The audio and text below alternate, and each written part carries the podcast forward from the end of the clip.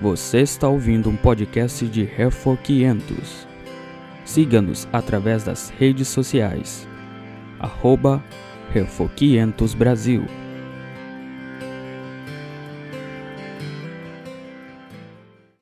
Irmãos, quais os motivos, ou qual o motivo que levou o apóstolo Paulo a escrever essa carta aos crentes daquela região da Galácia.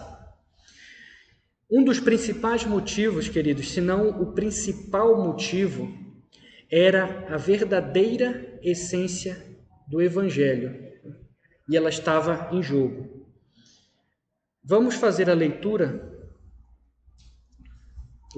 Eu farei a leitura e os irmãos me acompanhem. Eu farei a leitura apenas desses versos, que vão de 1 ao 9 e serão o suficiente. E a palavra do Senhor diz assim: Paulo, apóstolo, não por parte de homens, nem por intermédio de homem algum, mas por Jesus Cristo e por Deus Pai, que o ressuscitou dentre os mortos, e todos os irmãos meus companheiros, as igrejas da Galácia. Graças a vós outros e paz da parte de Deus, nosso Pai e do nosso Senhor Jesus Cristo, o qual se entregou a si mesmo pelos nossos pecados para nos, para nos desarraigar desse mundo perverso, segundo a vontade de nosso Deus e Pai, a quem seja a glória pelos séculos dos séculos. Amém.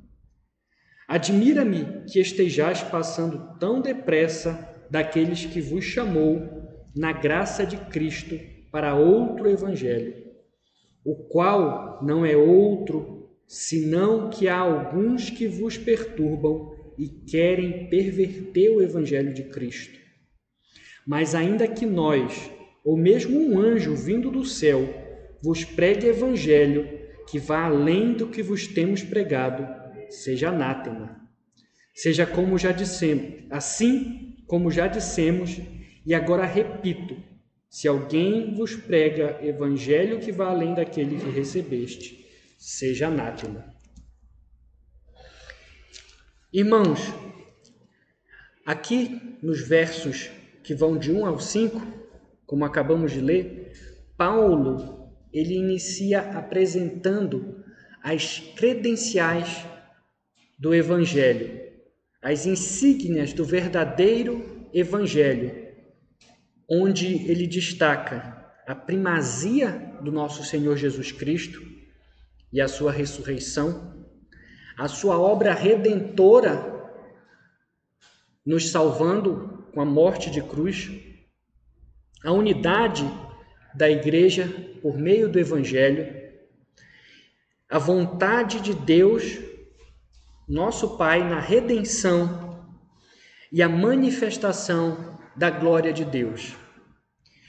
Irmãos, após o apóstolo ele ter feito essa apresentação e ter apresentado as suas insígnias, ele de imediato já expõe os motivos da sua carta, os motivos que o levaram a escrever essa carta.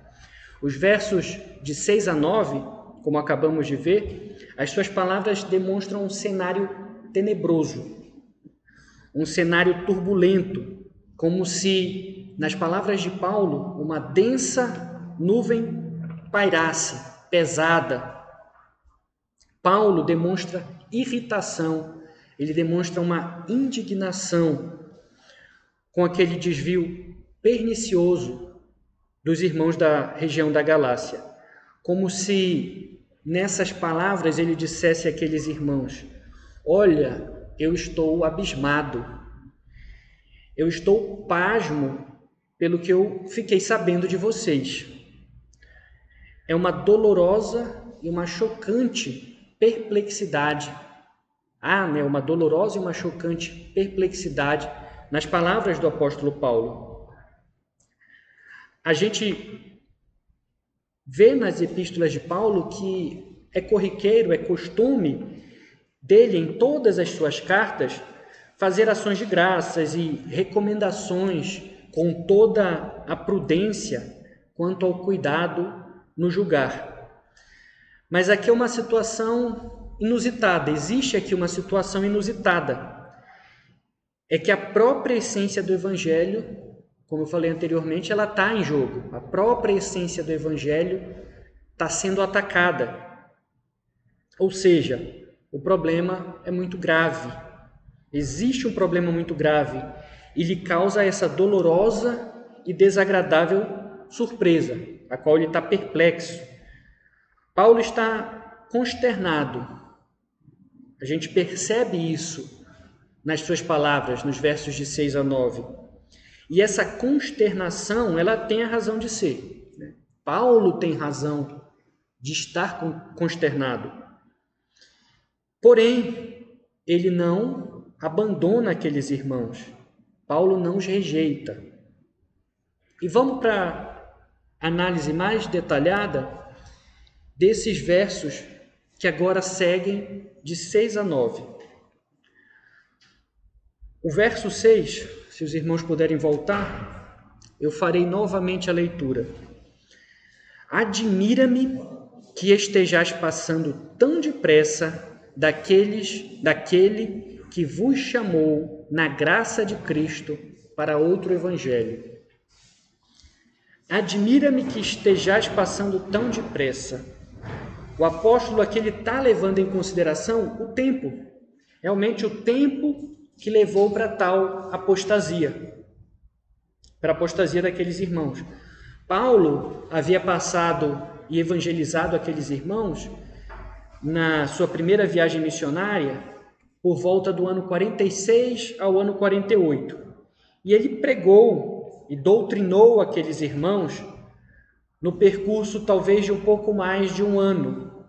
Esse, essa, essa sua estadia com aqueles irmãos foi estendida e mais demorada do que ele esperava, já que ele foi acometido de uma enfermidade.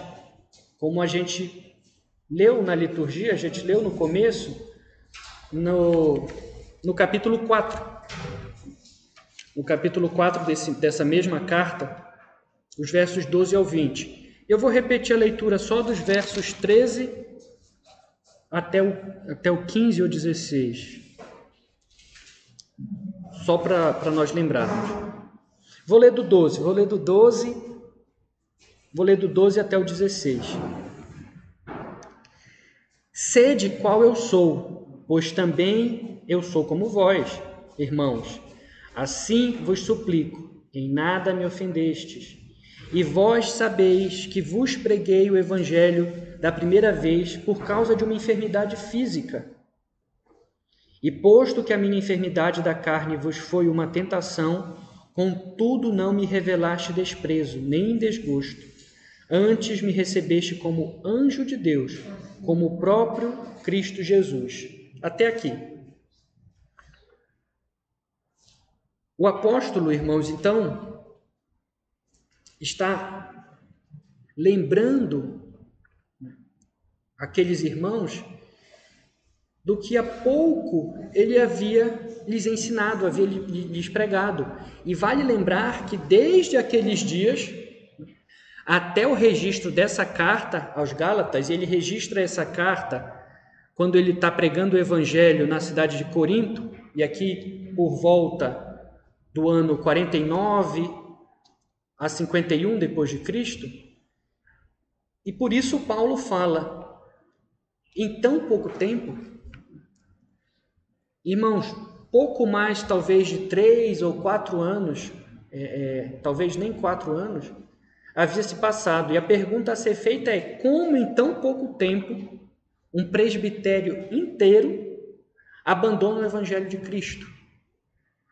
Percebam aqui que não se trata de apenas um pequeno grupo, um grupo isolado ou uma igreja é, é, é, isolada, mas aqui a gente tem igrejas inteiras igrejas inteiras, como, como eu destaquei, um presbitério inteiro, toda uma região cedendo às heresias judaizantes, cedendo à heresia daqueles falsos mestres que pregavam essas heresias judaizantes.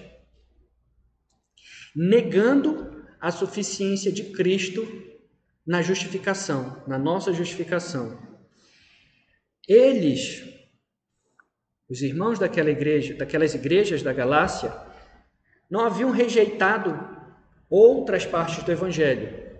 Então não haviam rejeitado o evangelho por completo, mas Paulo os censura pela negligência de doutrinas inegociáveis da nossa fé, doutrina, doutrinas que são pilares da fé cristã. Ao dizer que os Gálatas passaram tão depressa daqueles que o chamou na graça de Cristo, Paulo quer chamar a atenção para a gravidade, justamente para essa gravidade desse problema, em que eles estavam ali envolvidos, eles estavam participando. Dar ouvidos, e eles dando ouvidos aos judaizantes, não era um mero desvio de percurso em suas crenças e tradições religiosas, muito menos era algo de pouca importância, mas sim eles estavam rejeitando o chamado de Deus para a fidelidade quanto ao Evangelho, para a fidelidade com o Evangelho revelado. Não são, portanto, irmãos, meras discordâncias teológicas, mas é sim um processo de serem desleais ao chamado eficaz. Percebam a, a seriedade nisso. O convite por meio do Espírito Santo para a justificação estava sendo rejeitado por esses irmãos. E aqui a gente tem o primeiro contraponto entre, os verdade... entre o verdadeiro, entre o único verdadeiro evangelho e os falsos evangelhos, que é em relação a quem nos chama e a quem devemos atender. Aos judaizantes ou ao próprio Deus. Paulo, ele não se compara com os seus oponentes.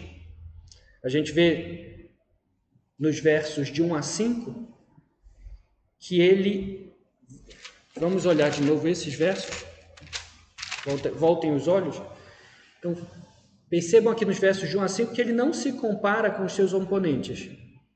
Ele se apresenta, Paulo, apóstolo, não por parte de homens, nem por intermédio de homem algum, mas por Jesus Cristo e por Deus Pai. Então ele não faz comparação entre si e aqueles homens, porque ele já havia dito em sua saudação que ele era apenas um embaixador, um servo, um mensageiro enviado da parte de Cristo, Cristo ressurreto, para fazer a vontade de Deus Pai. Portanto, veja a estrita harmonia com que com que as palavras de Paulo elas são colocadas e quanto a sua indignação ela é pertinente. Paulo ele está Paulo ele está perplexo com os Gálatas porque eles simplesmente negligenciaram e desobedeceram não apenas a Paulo, não somente os ensinamentos de Paulo, mas eles rejeitaram o chamado e a convocação do próprio Deus. Esse, irmãos, é um ponto muito importante, pois somos aqui lembrados de que o Evangelho é a revelação do próprio Deus, é a revelação do seu ser, de seus atributos, de suas qualidades e do seu poder. O Evangelho, antes de tudo, é, em seu conteúdo, a revelação do esplendor e da manifestação da glória de Deus. O Evangelho é o próprio Deus revelado a nós em pessoa. Esse é o Evangelho. Portanto, a rejeição do Evangelho por aqueles irmãos, ou mesmo de parte do Evangelho, como a gente viu, é rejeitar é rejeitar não apenas regras ou princípios de um livro ou de uma filosofia religiosa, mas é rejeitar a voz e a pessoa do próprio Deus, o chamado do Espírito.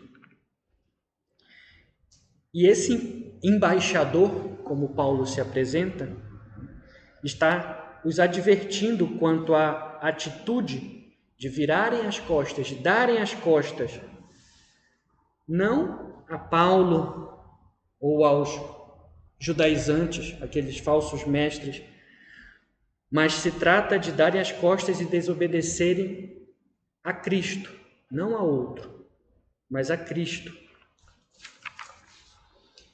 Continuando, irmãos, no verso 7,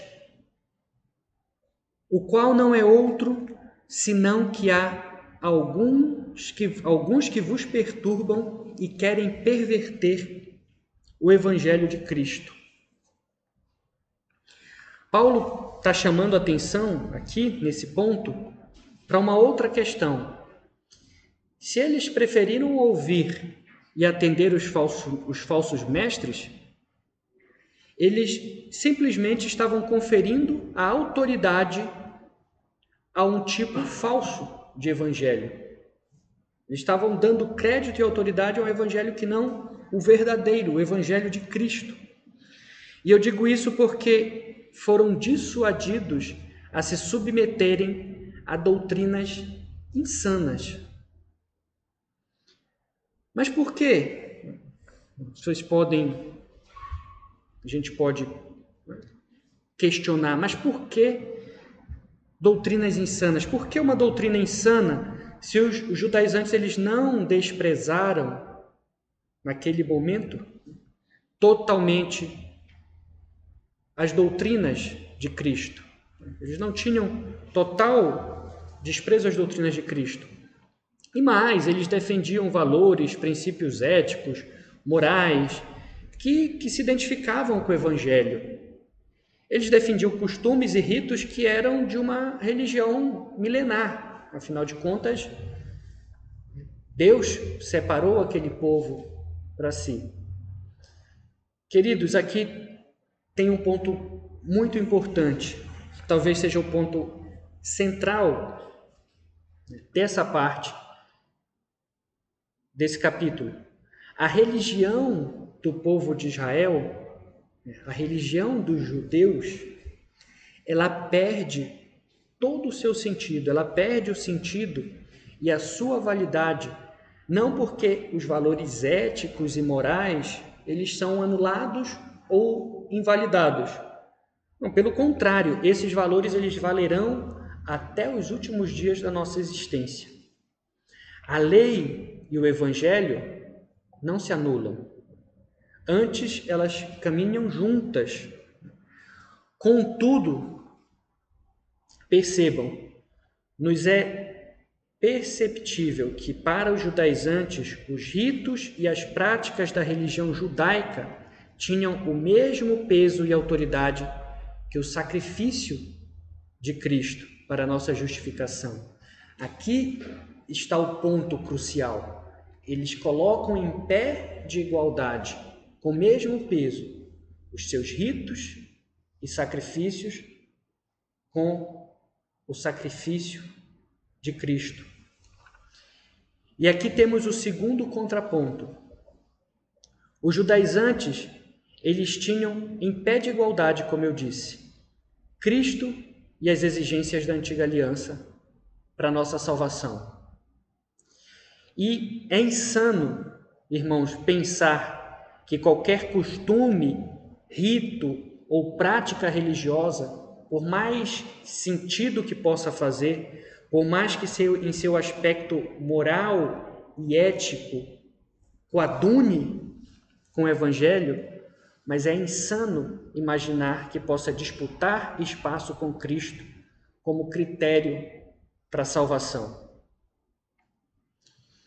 Cristo não disputa espaço e muito menos divide lugar com qualquer rito religioso ou costume para que os para que nós sejamos salvos.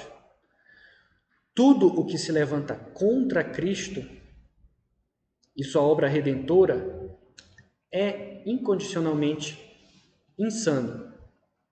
Percebam então em que direção caminhou a tentativa daqueles judaizantes, né? em igualar e equiparar Cristo às exigências da lei mosaica e, a, e aqueles ritos todos da antiga aliança.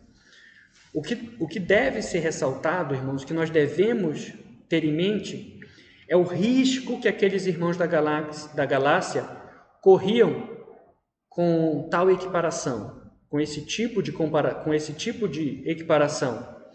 Como nos mostra Paulo no verso 7, o cenário perigoso em que os seus leitores se encontravam ao fazer a clara, ao fazer a denúncia. Né? Há alguns que vos perturbam e que querem perverter o evangelho de Cristo. Vejam que eles ainda não haviam apostatado, como eu disse anteriormente, totalmente. Eles não tinham abandonado o evangelho, eles não tinham deixado outras doutrinas do evangelho de lado. Porém, eles já encontravam-se envoltos na proposta dos judaizantes. Eles já estavam contaminados e envolvidos na proposta dos judaizantes. E o perigo era iminente. Esses falsos mestres, como o apóstolo fala, os perturbavam, agitavam e provocavam dúvidas nesses irmãos. E nós temos que lembrar e reconhecer que a religião dos judeus, ela tem sim algo de fascinante, ela tem sim algo que faz sentido, que é atraente, mas ao mesmo tempo ela era intimidadora, provocava medo, insegurança. E devemos lembrar também que com a vinda de Cristo e o cumprimento de toda a sua obra, de todas as exigências em sua obra vicária, a religião dos judeus ela se igualou a todas as outras religiões existentes no mundo. Ela não apenas perde a sua validade, mas também ela se torna vil e idólatra como as outras, como todas as outras religiões então existentes. Sendo assim, amados, não precisamos, né? eu não preciso lembrá-los né, dos efeitos nocivos de qualquer prática ou ideia que tem origem em uma religião que seja uma religião pagã ou moralista, idólatra. Eis a comparação que o próprio Senhor Jesus fez quando nós lemos agora há pouco em Mateus do, no capítulo 6, dos versos 5 ao 8. Se pudermos voltar.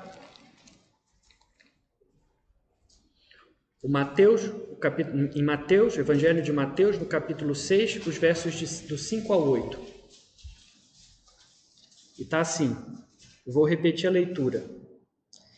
E quando orardes, não sereis como os hipócritas, porque gostam de orar em pé nas sinagogas nos cantos da praça, para serem vistos dos homens. Em verdade vos digo que eles já receberam a recompensa. Tu, porém, quando orares, entra no teu quarto e fecha a porta. Orarás a teu pai que está em secreto, e teu pai, que vem em secreto, te recompensará. E orando, não useis de vãs repetições, como os gentios, porque presumem que pelo seu muito falar serão ouvidos. Não vos assemelheis, pois, a eles, porque Deus, o vosso Pai, sabe o que tendes necessidade, antes que lhe o peçais. Jesus aqui claramente menciona dois tipos de religiosidade que aparentam uma diferença, aparentam serem diferentes, mas que na verdade aponta para a mesma abominação, a idolatria. A diferença entre elas é que uma é baseada no legalismo religioso e costuma se manifestar como, com mais aparatos entre os membros da Igreja de Cristo, enquanto a outra é mais suscetível a encantamentos, ao, a, a, ao paganismo, a feitiços e à externalidade ritualística de seus ídolos. Ambas são tão antigas, irmãos, quanto a queda de Adão e Eva. A tentativa de competir com Cristo na justificação do homem é manifesta em ambas. E aqui não há outra conclusão senão que associar essas práticas e ritos como critério para justificação é tentar perverter o Evangelho de Cristo, uma tentativa de contaminar e desconstruir, mutilar o Evangelho. Eles se esforçam e se empenham ao máximo para desfigurar o Evangelho, mas não conseguem. E é isso que o apóstolo Paulo deixa claro nesse verso. Toda tentativa é vã diante do poder de Deus, por meio do seu Evangelho. E qual é, irmãos, a essência do Evangelho? de que Cristo nos concedeu o benefício da liberdade e da escravidão, da liberdade da escravidão do pecado. Cristo nos concedeu essa liberdade e esse benefício. Então não eram os ritos cerimoniais ou os costumes judaicos que tinham poder em si mesmo para livrar do cativeiro do pecado, mas unicamente e somente o nosso Senhor Jesus Cristo. E agora a gente tem o terceiro ponto. Paulo, ele defende ousadamente a autoridade do verdadeiro evangelho quando ele diz nos versos 8 e 9: Mas ainda que nós, ou mesmo um anjo vindo do céu, vos pregue evangelho que vá além do que vos temos pregado, seja anátema Assim como já dissemos, e agora repito: se alguém vos prega evangelho que vá além daquele que recebeste, seja anátema. Todos nós, irmãos, estamos sujeitos a juízo e condenação se formos desleais ao evangelho de Cristo. E essas palavras soam como tanto como um, um uma denúncia por parte do apóstolo Paulo, mas também com uma advertência quanto àqueles judaizantes, quanto àqueles falsos mestres judaizantes. Qualquer pessoa, qualquer um que tente perverter o evangelho de Cristo por meio de um falso ensino, deve ser considerado anátema, maldito. Em outras palavras, é, ensinar algo fora do Evangelho é recair sobre maldição, é estar sobre uma terrível maldição. Da mesma forma, todo aquele que procurasse, que procurasse satisfazer com o ensino de um falso evangelho, que procurar satisfazer a vontade do seu coração ao ouvir falsos mestres, falso evangelho, está requerendo para si maldição e o juízo da ira de Deus. A questão aqui, irmãos, é tão séria que o apóstolo Paulo coloca sob tal é, é, rigoroso critério que ele fala que até mesmo se um anjo vindo do céu, ele põe até mesmo que se um anjo vindo do céu, ele diz: Nós, ou mesmo um anjo vindo do céu, vos pregue outro evangelho, o que, apóstolo, o que o apóstolo Paulo condena é o que a partir daqueles dias vinha acontecendo ou vem acontecendo ao longo de toda a história da igreja. Quando a gente para para ver toda a história da igreja, constantemente, irmãos, o evangelho é atacado exatamente pela propagação enganosa e distorcida. Veja que o apóstolo Paulo, ele aqui nos deixa claro que tal, tal propagação pervertida se dá por meio do instrumento mais autoritativo ou o meio autoritativo pelo qual a palavra, o verdadeiro evangelho, que é a palavra de Deus tem que ser propagado, que é o ensino e a pregação. Esses homens, eles aqui são falsos lobos travestidos em peles de cordeiro, são falsos mestres, são homens que se intitulam apóstolos, profetas, presbíteros, bispos, mas que eles são homens abomináveis, lobos travestidos em pele de cordeiro. Por fim, irmãos, a fim de condenar os seus oponentes, a fim de condenar essa prática no uso de falsos títulos por esses homens, por falsa autoridade, Paulo usa até mesmo essa hipótese.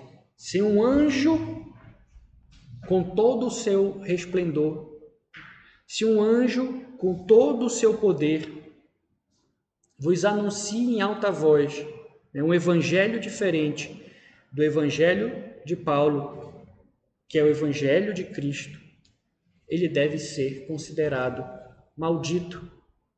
Ele é maldito. Essa hipótese ilustra claramente a realidade que agora é muito bem dita no verso 9. Se alguém vos pregar outro evangelho que vá além do que, do que recebeste, seja maldito, seja anátema. Não o considerem como vindo de Deus. Ele não é da parte de Cristo, mas é diabólico. Não lhes confiram a autoridade, mas expurguem esses homens do vosso meio. Afastem esse, esses homens do meio de vós. Em outras palavras, irmãos, se até mesmo um anjo está sujeito ao juízo e à ira de Deus, caso descumpram a sua vontade e ouse falar algo que vá além do que ele recebeu, que dirá estes homens? Que dirá esses falsos mestres? Que dirá eles ousem colocar palavras na boca do nosso Senhor Jesus Cristo, que nunca fora dito e que são abomináveis. Essa advertência, ela não era válida apenas aos que profeciam, aos que falavam tais, tais doutrinas, os judaizantes, mas como o próprio Paulo havia dito, né? Assim como já dissemos e agora repito. Ou seja, não são apenas os falsos mestres que serão condenados, mas todos aqueles que seguem essas falsas doutrinas, que se sujeitam a esses falsos mestres. Se eles haviam ignorado as advertências anteriores, então eles eram passíveis a essa severa repreensão. E aqui eu quero fazer algumas aplicações. Primeiro,